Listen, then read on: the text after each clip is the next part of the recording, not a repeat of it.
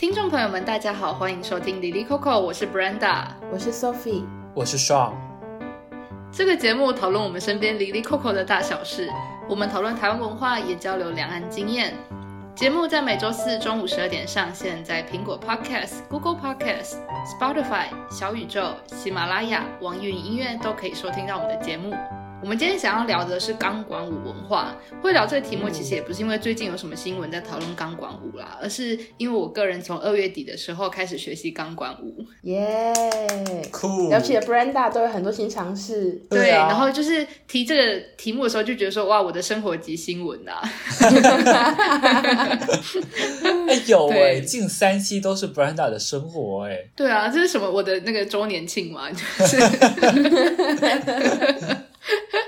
刚好这学期学了一些新的东西，所以就想说趁这个机会跟大家分享。但其实我也才学一个半月啦，所以我也没有太多什么很深刻的技巧可以跟大家就是讨论。我们今天主要是从一个菜鸟的心情，然后来和大家分享一些跟钢管舞有关的资讯，然后还有一些我在学习钢管舞当中所遇到的一些关于性别的讨论。嗯，然后所以首先想先询问两位，就是你们在哪些场合有看过钢管舞表演呢？然后对钢管舞的印象是什么？我只有在电视剧或者是电影上看过钢管舞的表演，然后在我的印象中呢，一般都是女性表演者，然后她们都非穿的非常的性感，就很裸露，可能是会只有内衣，就可能会只穿着内衣这样子，然后会是在酒吧或者是呃舞厅这种声色场所进行表演，我会觉得说你在看。就是这些影视作品的时候，他们都是充满性诱惑的。然后我会觉得说，其实很多观众，就虽然说我们会叫它叫钢管舞，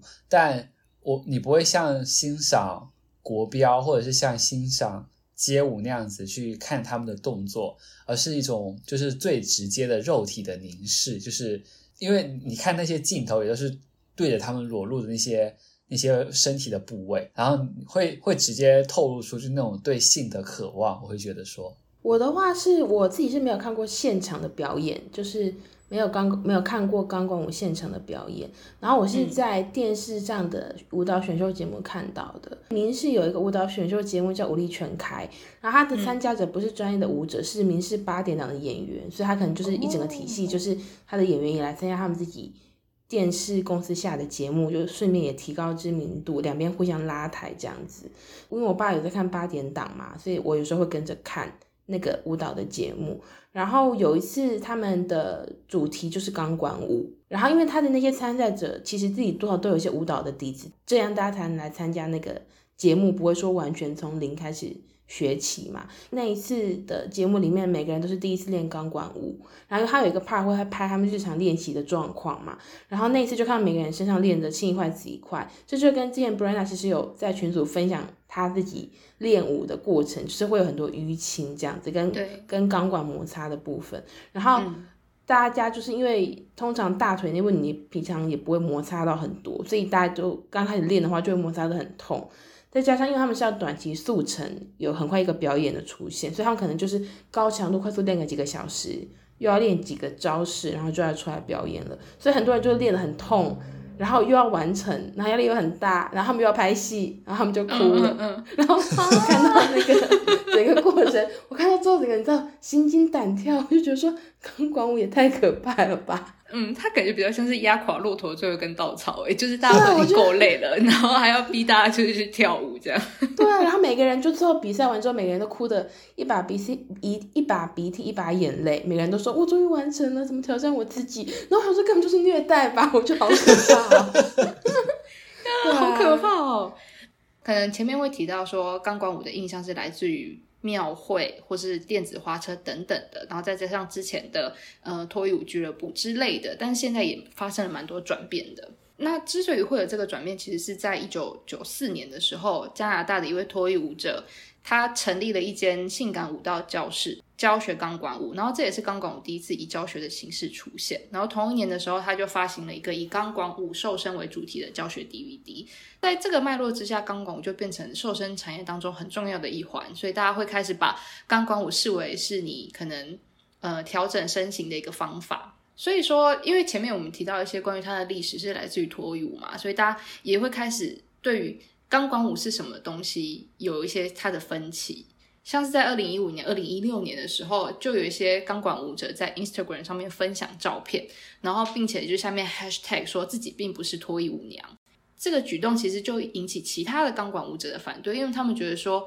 你过度强调钢管舞是一个运动或是一个表现形式的时候，你就忽略了它的那个历史脉络存在，然后你也忽略了性工作者在这项运动当中他扮演的角色。然后想请 Sean 补充一下，目前钢管舞在中国的情况是怎么样呢？那我其实有查了一下，我觉得其实钢管舞目前还是比较小众的，因为我在大众点评上有搜钢管舞。然后只有九十二个结果，但如果你去搜健身房的话，大概是会有一万一千多个结果，所以其实还是是蛮小众的。但我看现在的健身房里面会有像空中瑜伽这种的，然后我不知道这种跟钢管舞会不会是比较类似的，就是都是依靠一根管或者是类似像这种弹力带的，然后来做一些动作。我有去查了一下三个主流媒体，然后其实它对于钢管舞的报道也不是很多，然后很多的报道都是集中在一七和一六年这两年，是因为当时在意大利有举办国际钢管舞的运动锦标赛，然后因为主办方没有就是准备中国的国旗，所以呃中国钢管舞国家队就是在沟通多次无果的的情况下选择退赛，然后但最后呃赛事的主办方又选择道歉了。所以就是这件事情让大家就是会知道说，原来中国有一个中国钢管舞国家队，但其实它成立的时间很早，就是在一二年十月的时候就成立了。但很有趣的是，它是它其实属于一个民间组织，就是它没有得到官方的认认可，官方体育机构里面是没有钢管舞国家队这个组织的。所以其实到现在来说，钢管舞其实还是一项没有被国家接受的运动吧。其实，据我的理解，在台湾也是差不多的状况。虽然其实学习钢管舞的人是越来越多，但是它基本上还是属于一个比较小众的一个运动。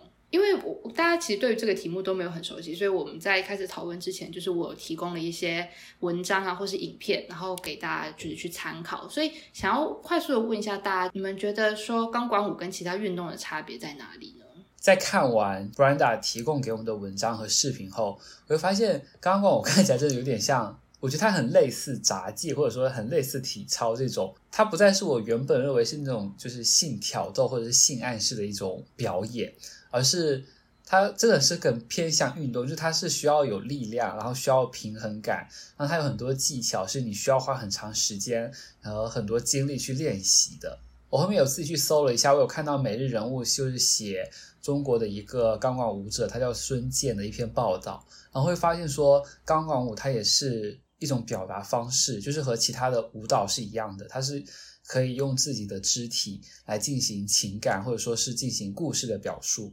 就是我觉得这跟我平时像我们我们做跑步或者是我们做健身的这种运动又不太一样。然后，因为这篇文章里面有写到嘛，就是孙健他刚开始在做钢管舞表演的时候，他父母也是反对的，他们父母就是也会认为说这是败坏了他们家的名声，然后所以就是在。他跟父母说完这件事情的的那一年之后，他都没有接到父母的电话，就是父母拒绝跟他，就是有一种就是断绝往来的那种感觉。然后，那他当时就是有听到筷子兄弟的一首歌叫《父亲》，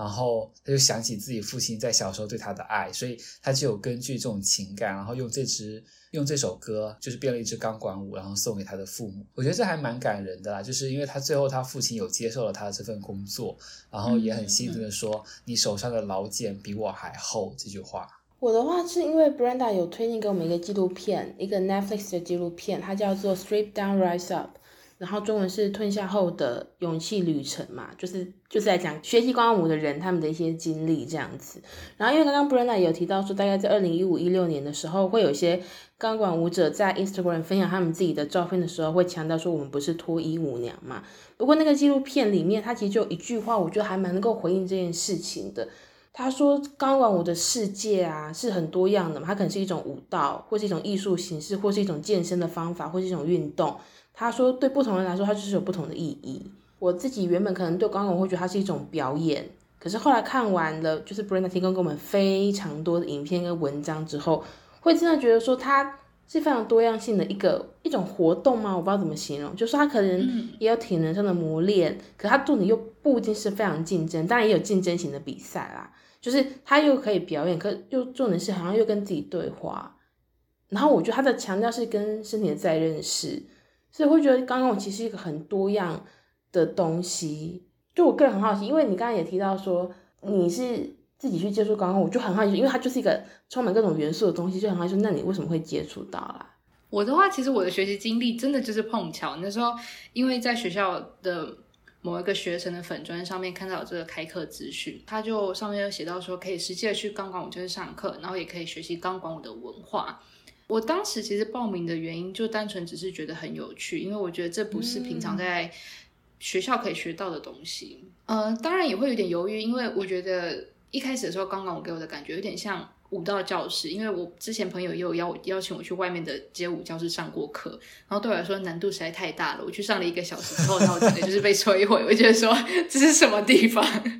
对，然后所以体验过一次之后就自行毕业了。这样，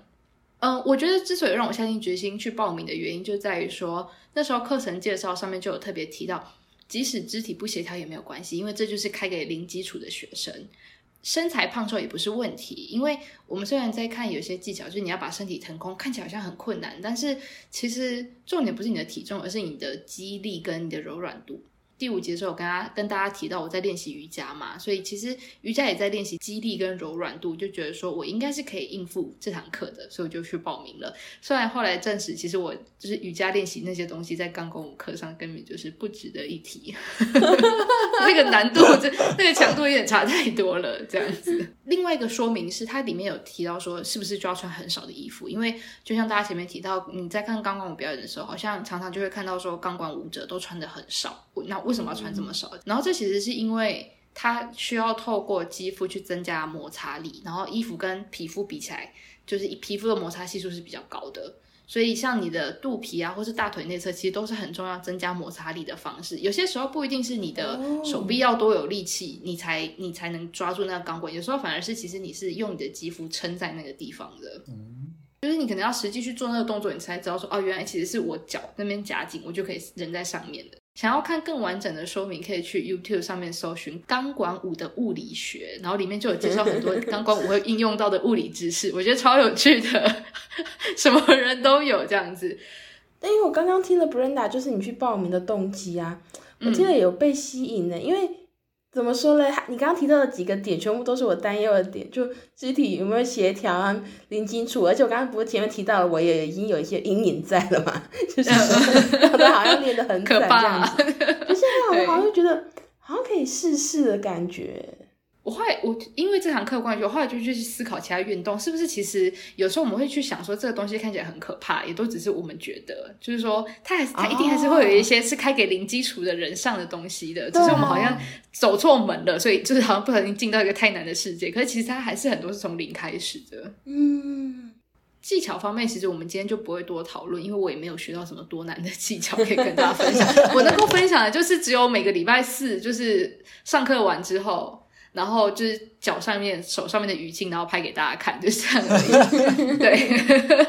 但我自己觉得很有趣的事情是在钢管舞里面，有时候会遇到蛮多性别议题的。嗯，其实大家其实前面都有提到，就是对于一些钢管舞的刻板印象，然后或是在纪录片《吞下后的勇气旅程》里面去谈到说女性如何去找回对于自己身体的自主权等等的。然后就有个钢管舞者，他就说，虽然他的能力已经好到可以出去表演了，但是。他的家人就还是认为说他穿这么少给陌生人看很不好，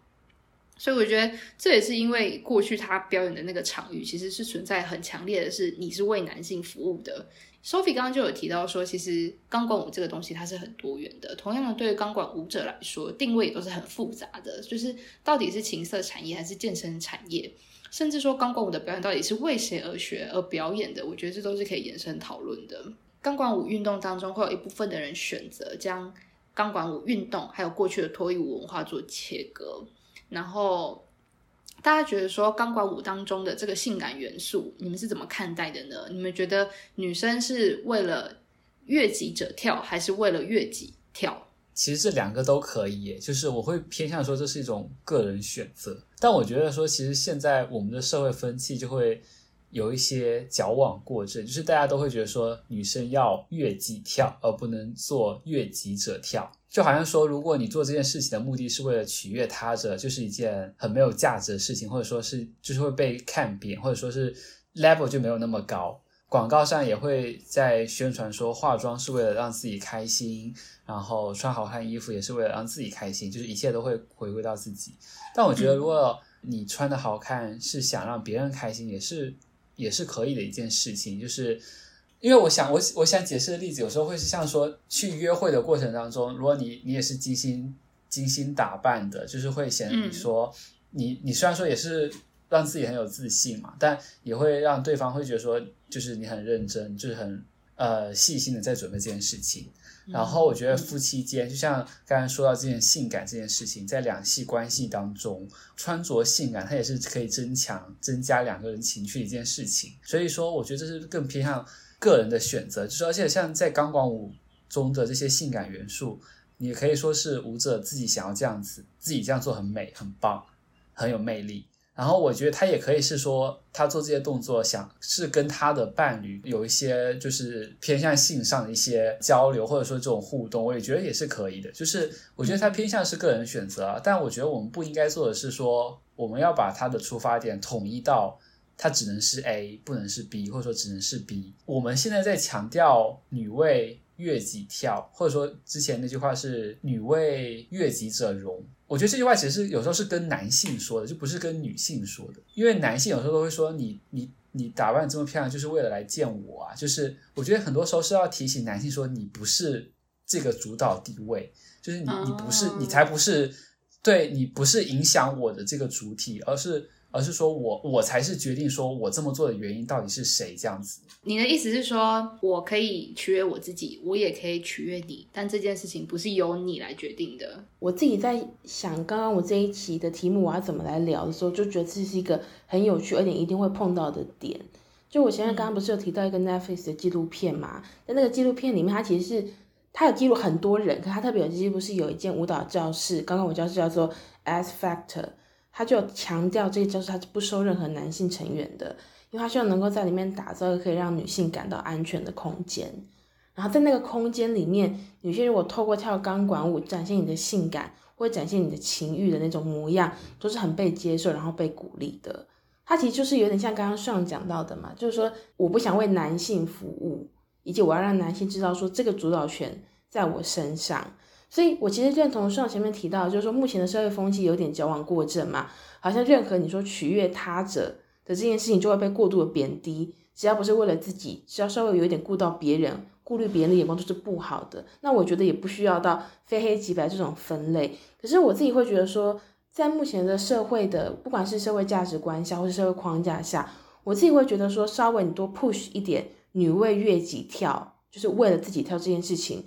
我会觉得。更重要，我我自己比较不会把这两件事情放在一个平等的位置看待。我会觉得说，什么要强调女为悦己跳的原因，是因为我们现在还是处在一个父权社会下。我们说有一个东西叫做男性凝视嘛，male gaze，这个框架下其实还是束缚了很多人。就包括说，他可能就强调说，如果女性你必须要得到性的愉悦愉悦，或是享受性感这件事情。你必须要先拥有一个符合主流审美标准的身体，而且特别他也是没有在顾及 LGBT 的族群，他要强调是要符合异性恋男性的审美的那个身体，你才会例如说被喜欢啊，然后被追求或是被欣赏，然后感受到情欲这件事情。那可是因为每个人人类的样貌其实就是都不相同，我们当然会看到明星们就是一个很美的样子嘛，又美又瘦。的一个样子，然后我可能可以透过健身或消费或饮食去接近某一个我觉得美或性感的样子。可就像我们之前第五集讲到，我们都会觉得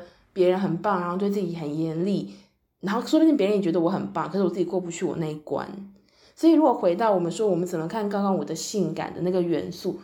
就是我我其实是抱着这个疑问去看的，包括我来准备今天要聊的内容。可是我看完那个纪录片的时候，会发现说，其实里面的舞者。就跟着他们的旅程一起走嘛，我会觉得他们性感，可是那个性感是什么？是因为自信，这很像，你知道，就很像那种 cliche，就是很像老调重弹，什么都是跟自信有关。可是我会觉得说，的确是这样。例如说，你可能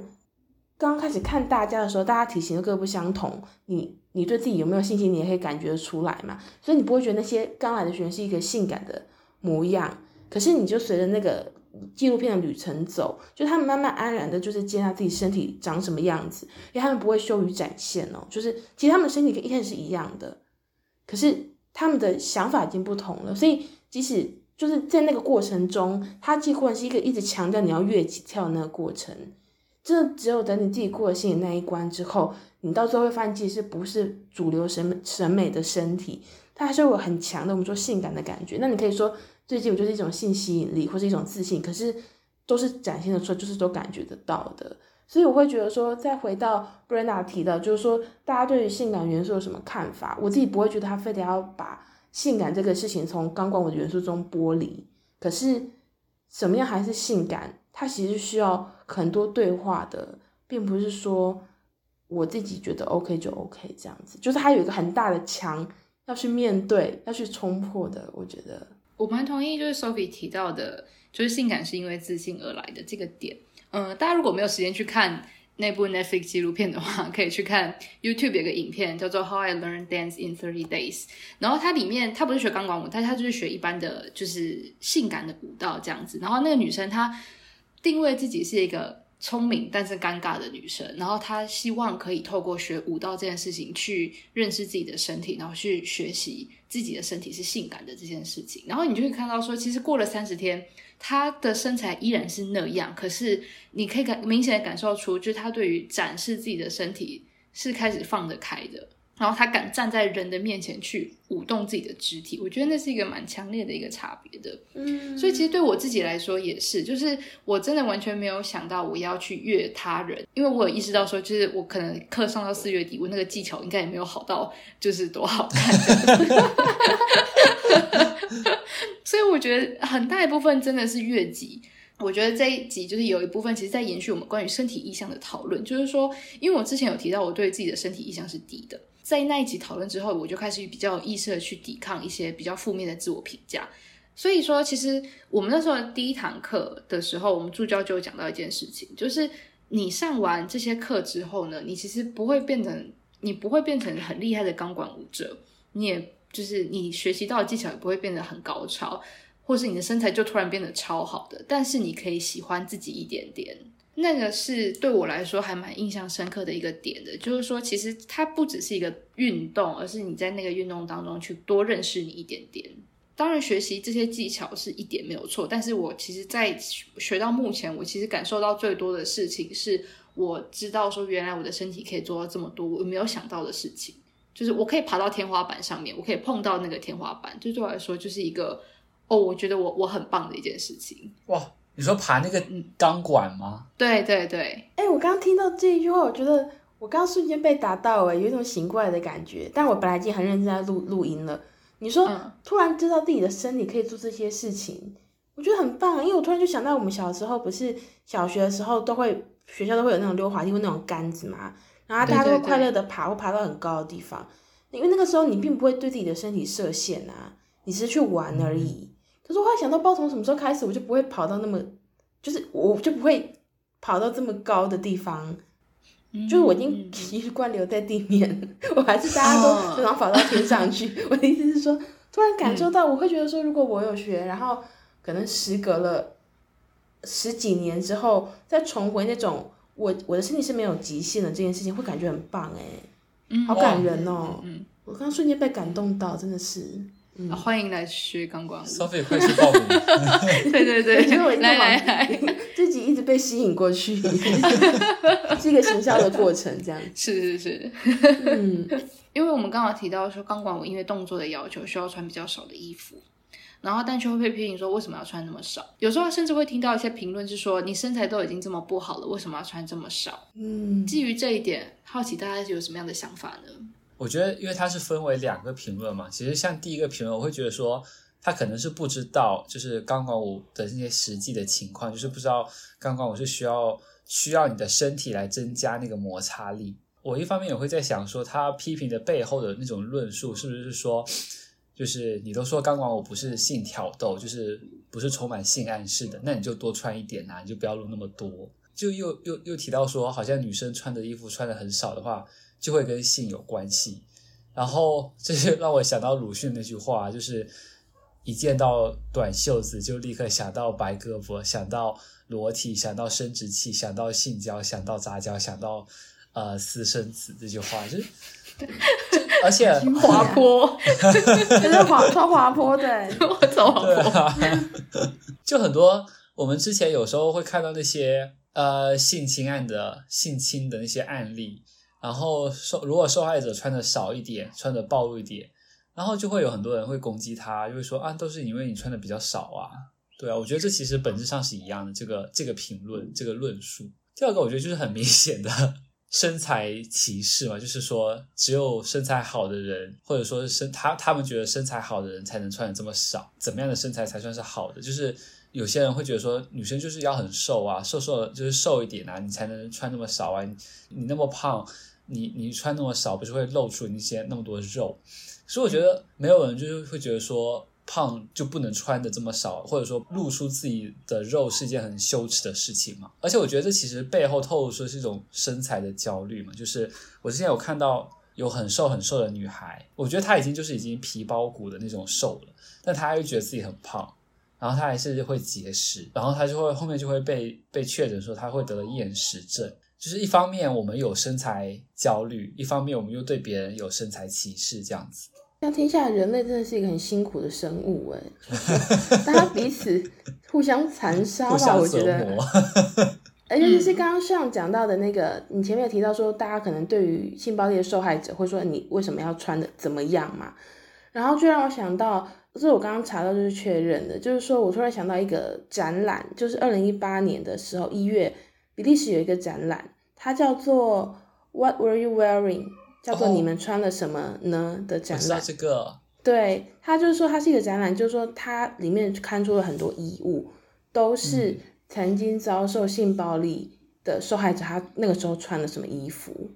是。然后他展出来就说，你走进去你就知道，都是大家平常会穿的衣服，就是日常的衣服，不是很少的衣服，或是。或是很裸露的衣服，或是很性感的衣服，就是一件普通的衣服，就是一件 T 恤或牛仔裤，对啊，就是你可能去运动会穿的衣服啊，你出去逛街会穿的衣服。然后其实这跟刚刚我的连接是一样嘛，会说刚刚我为什么要穿这么少？那些人他们也有可能一部分是他们不了解，因为要增加身体摩擦摩擦力这件事情，就是他一定要这样做。我觉得还有另外一方面是，即使他们知道，他们也是一群会说出。就是会对你穿着暴露这件事情指指点点的人啦，对啊，就例如说，我刚才已经有提到那个男性凝视的概念嘛，然后他们就这也是一个异性恋框架，就是说男性作为观看者，女性被观看的话，男性会因为看到裸露的女体获得性情欲方面的快感，所以那些人批评人就会觉得说，那就是为了避免这些事情，你就不要穿这么少。所以刚刚虽然说这两件事情是两个提问，其实我觉得是一个提问。就说好，如果你真的穿的少，然后你又不符合我们刚刚说男性凝视的价值观的那种好看的身体，就会被羞辱。它其实是一个架构，它是一个框架，就是它是联动的逻辑。所以我在前面讲到，我刚刚我们前面一直提到那个纪录片，它其实是强调我们要拿回女性凝视的目光，就是不要被男生定义嘛，你要有自己的身体自主权。所以，所有形态的审美跟价值观都要接纳跟包容。然后，因为我们知道钢管舞它本身就是为了要跳那些舞、那些动作，它就是要穿的少才能够增加摩擦力。所以，我自己觉得这个舞种本身就是一种对父权凝视的反动了。不管它是你怎么定义它，不管它是不是性感舞蹈，或者它是一种运动，就我觉得它本身，如果你光是提穿的少、穿的少这件事情，其实我觉得就是一个怎么说，一个很有力的一种运动的武器的来源。我后来会觉得说，它跟其他的运动或者说舞蹈来说，它不一样的地方在于说，它是兼具力与美的一个运动。就是你同时是穿成自己觉得好看的样子，但你同同时是在钢管舞钢管上面展示力量的。我觉得这是一个很很特别的一件事情。然后提到关于穿的少，还有就是身材的部分，我必须承认，其实我我自己一开始也是会担心我的身材，然后进到教室里面去。然后会不会其实我的身材很不好？所以一开始其实进去的时候也都是穿着连身的背心跟裤子，就是不会想要把自己的肚子露出来。那我印象很深刻的事情是，当然有些同学他是第一堂课进去他就穿两段式的，就是肚子会露出来的。然后我们在开始教学之前，我们要围一个圈圈坐在地板上面。我印象很深刻的是，每个人都是把自己的脚就是放在自己的肚子前面。对，大家知道有两种坐姿吗？一种是盘腿坐，然后一种是你把你的自己的脚就屈在前面。几乎所有人都是屈在前面的，大家就是用自己的脚把肚子遮住。我对那个画面很印象深刻。然后我也必须承认是，其实我那个当下进到教室的那一瞬间，我就开始比较自己跟别人的身材。然后当我看到自己的身材并不是最胖的那一瞬间，我有安心下来。可是我其实很马上就知道说，这其实不是一个健康的安全感的来源，因为因为这件事情没有任何的用处嘛，就是这跟我学习钢管舞其实并没有任何的关系。然后幸好是你知道。开始学之后，你就发现说，其实根本没有空管别人穿什么，是别人身材长什么样子，因为你连顾自己都来不及了。对，到一个翻掉，都是淤青这样。没错没错，有些动作你真的会需要把肌肤露出来嘛，然后就觉得说，嗯、呃，那不管怎么样，你就还是要把衣服就是这样捞起来啊，或是卷在裤子下面之类的。然后我就觉得很，这是一件很有趣的事情，因为这里是一个你可以很自由的。让你的肌肤露出来的一个地方，因为你就是必须要这么做。对、嗯，因为你不得不去做，嗯、你不得不去做，不然你就会滑下来。除非除非你超有力，没错。除非你的双手就可以把自己撑在上面，完成所有的事情，不然就基本上这是一件非常困难的事情。那时候在上课的时候，你就会看到说，其实不管你今天身材怎么样。大家其实都有擅长跟不擅长的动作，然后当你看到有一些可能他并不嗯、主流价值好看的那个身材，但他做出了你做不到的动作，或者他做出了那个其实很难的动作的时候，你就会觉得更对于那个标准，就是身材怎么样的身材应该可以做到什么样的事情，有一个被打破的那个感觉，就是你会觉得说这这件事情就是你只要愿意做，他就有机会成功。哎、我觉得太神奇了！我觉得我现在我一边在录音，一边很像在听那个。钢管舞的推销课程呢，我整个心都吸引过去，我觉得也太棒了吧！我刚刚有跟大家提到的是爬到天花板那一刻很开心，对不对？就是那一刻，其实不止我很开心，就是在底下大家助教、老师、同学也会帮你拍手哦，好感人哦！然后你看到其他人可能一开始没有做的很好，但后来成功了，然后大家也会拍手，你就大家就会觉得很感动。他很互助的一个社群的感觉。对对对。再往下，想要跟大家讨论一个题目，是因为刚刚 Sophie 有提到 S Factor 他们只收女性的学员嘛？但是呃，其实像我们这样钢管舞课，它是开放给男性去申请的。然后我们班上确实有男性的学生。然后在开始之前，我想要先问大家，就是你们有没有曾经是想要进去某一个运动教室，然后但是却考虑到说啊，那个空间可能都是其他性别而放弃过的呢？因为以我自己来说，就是我曾经有想要去健身房。健身过，但是因为我每次经过那边，就全部都是男生，几几乎全部都是男生，然后我就有种算了，然后我就觉得说自己又不会什么技巧，然后就好吧，我去上瑜伽课这样子。哎、欸，我自己觉得你这样子的想法绝对不是只有你一个人有，因为现在不是有、嗯、不是有非常多健身房，它就专打我是女性健身房嘛，哦，然后商机无限，哦、因为我看到很多，还是因为我自己搜寻的关系，就。健身房会推给我很多这种广告，嗯嗯嗯嗯嗯，对，台北有很多专女性的健身房这样子，嗯嗯嗯。那常常出没在健身房的上怎么看这件事情呢？我倒是看到蛮多女生的耶，其实，在健身房里面。哦，只是我待的时间太少了，是不是？我都是路过而已。他果然要进入那个丛林中才知道。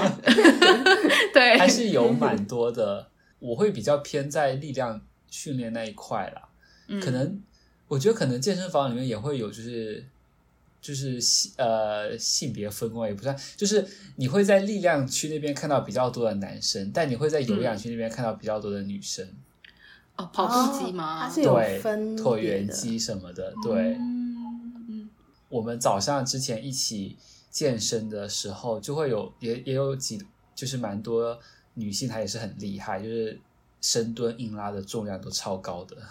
嗯嗯嗯，对。那你自己有没有其他经验？就是说离开健身房，你有想要尝试其他的运动，但是会有点在意说啊，好像其他性别比较多。我是有一次这个经历，因为我大学的时候有就是也是在外面报过那种校外的舞蹈室。有一次我就看到课表上有一个是韩国的那种团体舞蹈。它其实是有分男团和女团。我记得我当时明明已经挑了说我要去男团的舞，然后结果我 我去上我去上课后，我就发现哎，怎么都是女生，就只有可能 两三个男生加我就两三个，我发现哦，那节课教女团的舞蹈，然后其实就是说实话，我就是那节课就是非常尴尬。因为女团舞蹈里面就会有很多那种很性感或者说很妩媚的姿势吧，就是你会，就是虽然男团里面也会有扭，身体扭动的那种动作，但女性的和男性就是会不一样，你会感受到那种差别。我就是放不开，我就是扭不起来。然后，然后你知道，就是因为那那节课又是第一节课，然后就是外面会聚了一堆，就是要准备上下节课的同学，然后。舞蹈教室又一般是那种透明的玻璃，你知道，因为它要展示嘛，就是宣传展示，所以就会看到外面一堆人就是盯着你们里面看，可能大家也没有在看你，但我就是会觉得说，哇，我就觉得好尴尬，我就是想要快点结束，就快，我就是无法接受这个舞蹈的那种。啊、哦，那我也分享一下我的经验好了，就是我没有放弃的经验。可是就像 Brenda 讲到的，就是我会先找到一个有安全感的地方，然后进去。所以我已经先筛选过了。然后因为我自己之前大学的时候，我们都要上体育课嘛。然后我对于瑜伽跟皮拉提斯这种会伸展身体的课程很有兴趣。可是我在不知道我在选课的时候，我突然就觉得说，如果那个空间有男生，会觉得不太自在。所以我大学是修皮拉提斯的时候，我就选那种只有女生才可以上的班。然后我就想说，我们也可以来讨论一下，就是我到底是觉得哪里不自在呢？我是因为对我的身体不自信嘛？可是难道女生在我就自信了吗？我现在想想，我就很好奇，说我到底是为什么觉得男生在那里会让我觉得不太舒服呢？其实我从小到大认识很多男性，都是一些非常好的人哦。你知道，就像上这样的人，所以我现在认真想想，其实也没有什么理由，他们来上，然后我也来上，然后我会觉得不舒服。对，我现在对那个恐惧或是觉得不舒服的感觉，排斥感已经比较小了。就是如果你现在让我去选，嗯、然后那堂课里面有男生，我可能就觉得还好。可是我那时候我真的是因为真的很很不喜欢呢，超讨厌，我就选只有女生的班，就很神奇。可是不知道为什么会这样。嗯、会想要问大家这个问题啊，其实是因为我提到说我们课堂上面有两个男生嘛，然后我自己。呃，在第一堂课进去的时候，我看到那两个男生，我有小小的讶异了一下。我想说，哎，怎么会有男生来上这堂课？开始上课之后，才发现说，其实有很多男性的钢管舞者。影视作品当中，对于男性钢管舞者的描述也越来越多了。以下一分钟，我要开始剧透，我要做很严重的剧透。所以，如果大家不想要被剧透的话，就赶快快转一分钟，这样。好，我们自己也快转。对，我要举的例子是《天桥上的魔术师》第七集。对，我其实自己也是被剧透了，所以我才在这边剧透大家，互相迫害就对了。对，饰演 Nolly 的那个演员叫做楚梦轩，然后剧中的他，他其实是妈妈的一个好孩子，然后他读建中，也有一个女性的。看起来像是女女朋友的一个这样的对象在，呃，那个画面里面是他身穿的观音的表演服，然后也是一样是那种钢管舞的两节式的衣服，他在庙会里面跳钢管，可能旁边就有一位观众啊，就是说，哦，你什么娘炮什么的，然后以及他妈妈就出来为他儿子辩护这件事情。但我想讲的其实事情是，呃，我觉得男性钢管舞者越来越被大家看到了，就是像刚刚 Sophie 有提到说，可能是女性的艺人在电视节目上面学习钢管舞嘛，然后可是现在在。就是这部戏里面，其实我们也看到说有一些不同的角色出来了。哦、呃，我就蛮好奇说，大家对于男性钢管舞者的表演有什么样的看法？觉得跟女性钢管舞者的差别是什么呢？因为我们其实，在就是男性代言女性广告那一期就有提到传统的男性气质嘛。然后里面就有一条，就是男性不能触碰属于女性领域的事情。当我们的在我们传统印象中属于性感女性的钢管舞，就是出现男性的时候，其实他们大多数都是被男性排斥的，所以他们就会被男性骂说他是娘娘腔，或者说会骂他是人妖，或者说骂他是同性恋，就是他是被排斥在就是男性这个群体之外的一个群体，对。然后，但我觉得很有趣的是，大家又很喜，好像又很喜欢看，就是相关的反串的节目。就是你在微博上会看到很多男扮女装的表演，然后它的点击量都会非常高。我在想这个原因，我觉得它也很复杂。就是我在想说，大家看这个心态到底是什么？就是是到底是在看热闹，还是围观，还是猎奇，还是真的在欣赏他的表演？我是觉得，就是其实钢管舞没有什么性别限制啊。就是如果我看到很厉害的男性在跳，我会觉得他很厉害。就是因为我记得康熙里面也会有相关的一些集数，就是一些场景，就是康熙他们有邀请，就是还我记得好像是穿高跟鞋跳舞的一个男团，他们都是穿着高跟鞋来跳舞。然后我当时就说，哇，还蛮厉害的。回到我自己，我还会觉得说，如果是其他男性在跳属于女性的舞蹈的时候，会觉得他蛮厉害的。但让我做这件事情的时候，我好像就不能接受。所以我其实一开始在想说，我是因为不喜欢这样的舞蹈，还是因为我在性别传统性别的规训下被告知说我不能做这件事情。后面我就觉得说，我是被规训的结果，因为。我之所以不喜欢当时跳那个女团的舞蹈，不是因为我觉得那个动作很不好看，或者说那个动作很难，而是因为我觉得我感到羞耻，是我受不了，就是站在外面的那些等下一节课的用户的目光。虽然我们通过学习，就后天的学习，有了解很多性别理论。但在这种就是传统性别规制下的就是这种环境成长起来的时候，其实我觉得有时候也蛮难去打破他的那种那种感觉的。所以我会觉得说，就是那种就是男性舞者，就是或者说他是跳钢管舞，或者说他是穿高跟鞋跳舞的那种那些呃男性舞者，我会觉得不仅是因为他们动作会很酷，而且是我觉得他们敢于就是挑战社会评价，或者说敢于突破我们原有这些框架，我觉得他们蛮厉害的。刚刚听了上的自我剖白的心路历程嘛，我觉得很深刻诶，因为我在想这一题的时候，也开始疯狂自我剖白。我在做这期节目之前，看到这个题目之前，我没有看过男性跳钢管舞，所以我就稍微想象一下。他们如果要跳是会大概是什么感觉？然后就发现哇，他们想成体操选手诶，就他们用力量，然后去做出一些很稳的动作，用他们的肌耐力，然后转什么的。很有趣的是，他们在控制肌肉的时候，他们在我心中是一个去性化的存在。他们没有一个任何性的元素，也没有性感的元素哦。他们就是体操选手，只是换用钢管做体操选手的动作的那种感觉，然后我就发现哦，这超矛盾的，因为我就说我作为一个女生，然后我前面一直不是一直提到说女性情欲一直被压抑啊，也是另外一种被规训嘛，所以他们如果可以在表演中很自信的展现自己的身体，或是觉得自己很性感，我就觉得超棒的，然后很积极的看这件事情，然后就是女性找回身体的主控权嘛。可如果变成男生的话，我就想象不到男生展现性感的样子是什么，然后我才发现说，因为我脑中的性感是什么？样子呢？它是一种阴性、阴柔的那种气质，然后我第一时间无法跟男性做连接。可重点是我已经觉得我自己自认为自己已经算是性别意识很好的一个人了啦，我自己觉得啦，不知道大家怎么想？可是是是是的，感谢大家。然后就让我想到说，因为 Brenda 有分享东西，呃，分享一些文章跟影片给我们嘛，然后里面有一个男性的钢管舞者，他叫孙健，他就提到说他自己本人在练钢管舞的时候，就会受到一些外界这种嗯刻板印象或者歧视的目光。他就说，男孩子如果去跳钢管舞的话，别人的第一个印象就是，哎，你这个人有问题，不是一个正常男人会去做的事情。然后我想说，哎，他的正常男人其实有两个意思，一个是阳刚的男性。第二个就像是前面一直提到的，如果男生去学钢管舞，你会被觉得他你是同性恋之类的，所以这种男人可能对他们来说，对很多人来说是一种异性恋的男性。然后我在想说，那我我就整个纠结在这个框框里面，就是说我已经自诩自己是很有性别意识的人，然后我都会默默的把男性放在就是我的性别光谱的天平上，我会把所谓的多数男性放在比较偏阳刚的那个光谱上。所以我自己在突然想象说，那男性跳钢管舞是什么样子的时候，我一时之间脑袋就是下意识的逻辑，我转不过来，你懂我意思吗？然后我就很纠结，就自己实在太糟了，怎么会这样子呢？还觉得自己很棒这样子。不会。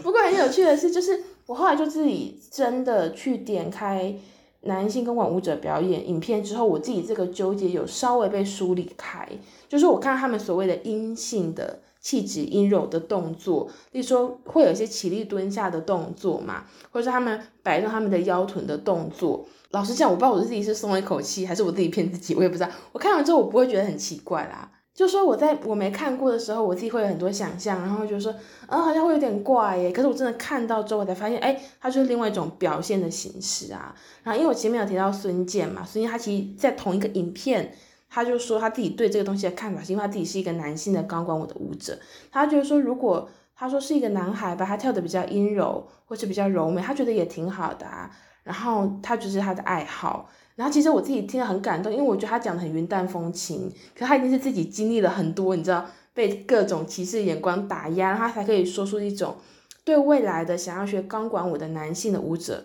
说出这么一句很鼓励的话。我觉得，然后这也是让我反省，因为台湾现在同婚已经通过了嘛，但我们有很多要努力的地方。可是我自己会觉得，至少我跟我身边的比较年轻一辈的朋友，我们不会觉得就是不同性向这件事情是一件，就是我会觉得这件很正常的事。我也我也不会特别觉得说提这个事情好像很冒犯还是怎么样，就是我会觉得它是，嗯、就是它是一个人类很常会存在的不同的性向就存在的这件事情。可是。你接纳不同性向的存在，跟你接纳不同性别气质的存在，其实就是不一样的状况嘛。例如说，就我们回到最钢管舞的刻板印象来说，你会觉得说很阴柔气质的人，就是他可能很有可能是同性恋，其实代表你不不能够接纳我是异性恋，可是我表现出阴柔的感觉，他其实是背后是一个这样子的这样子的疑惑，或是这样子的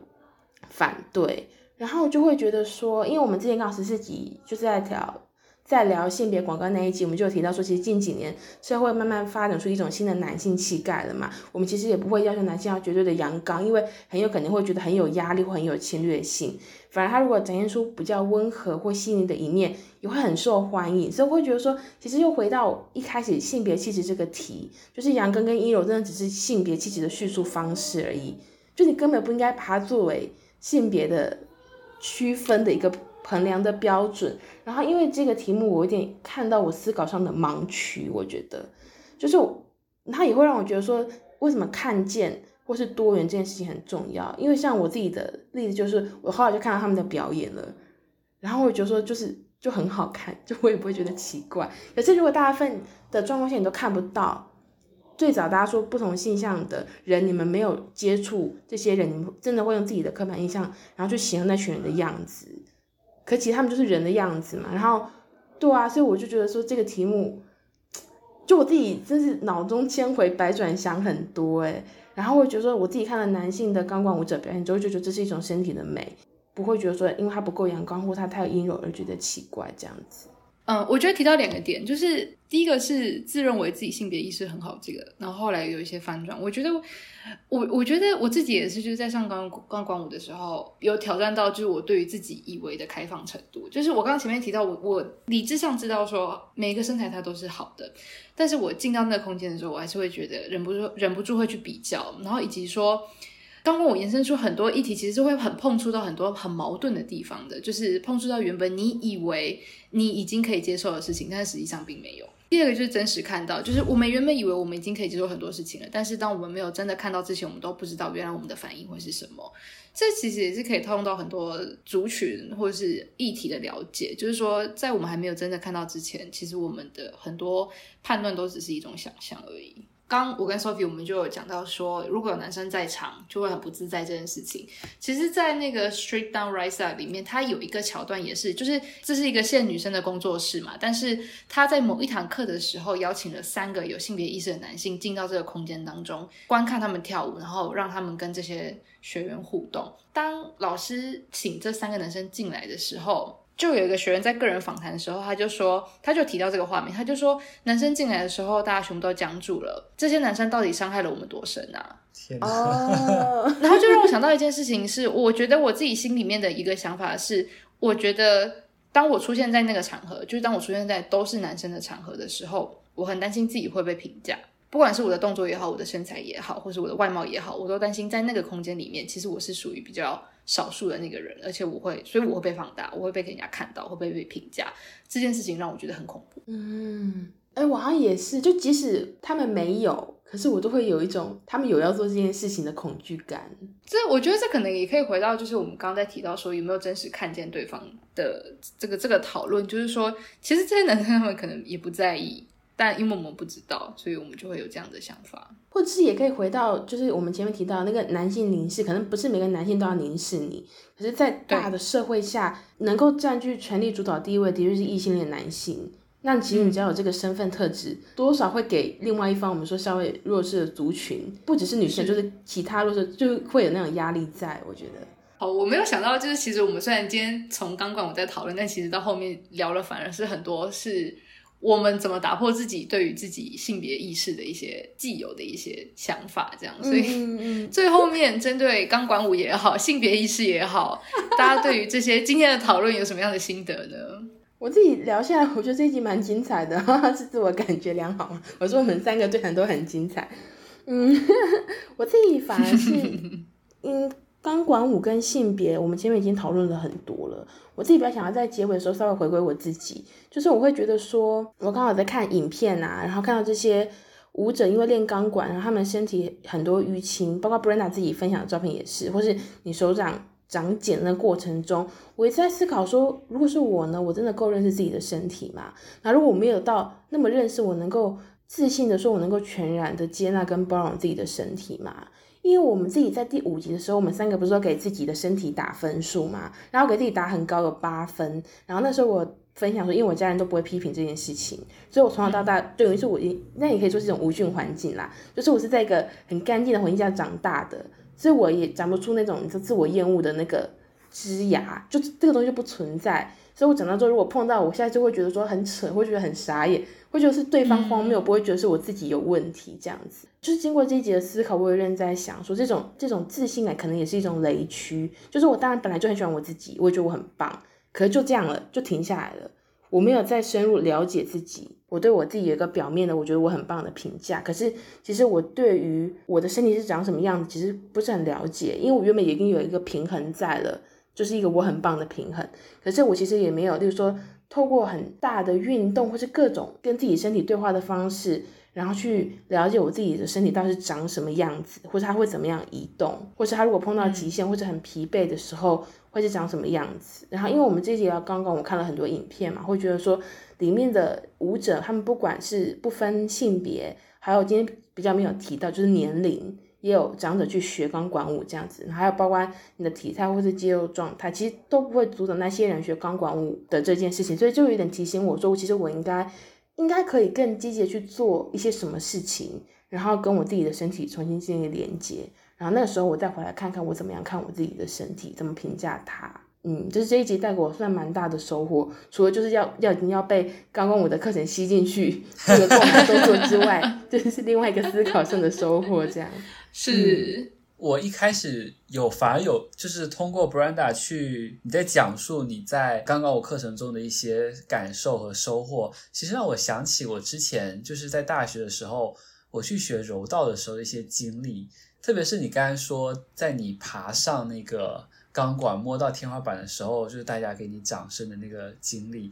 我就瞬间就想起之前我在。学柔道的时候，就是第一次成功的，就是在对抗过程当中，把一个师兄过肩摔摔掉的时候，就是下面全场就是其他师兄师姐他们的掌声，就是让我想起来这个这个场景。我觉得这很有意思，就是就是我觉得一方面也是其实很像，就是钢管舞这个环境，就是其实大家的关注点真的都是在钢管舞或者都是在柔道这件事情上，而不是。更多关注你的外貌，或者说你的身材、年龄，就是其他一切外界外界的因素都已经被排除，我们就真的只是在做这件事情，在享受做这件事情的过程。然后你知道那个氛围、那个环境、那个团体都是非常友善的，对于你在做这件事情。这是我当时听到你分享那个触摸到天花板的时候的一的一个感受。然后，但我我后面又想到说。钢管舞和性的关系，我不知道大家有没有，就是我好像有感受到，因为我们传统既定印象中，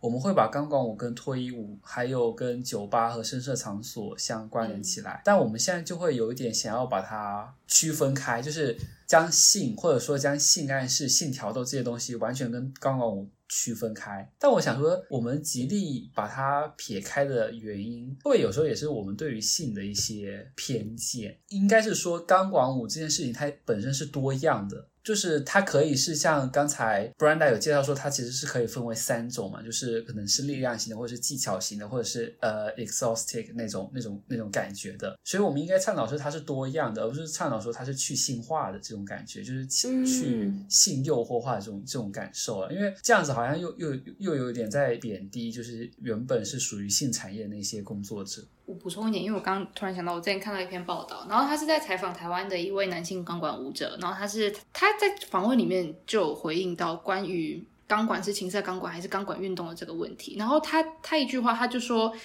对他来说，他觉得这是姿态的问题。我们当然可以纯粹的去呈现钢管运动。然后不表现出里面的性感元素，这些都没有关系。但是反过来说，如果想要呈现钢管艳舞，那也没有关系，因为那就是你对于自己的表现。然后这也是钢管舞蹈的一种形式。我觉得很有趣的事情是，大家可以去找他的影片。他在呃其中一个舞蹈比赛的时候，他表演的内容是他是一个脱衣舞男。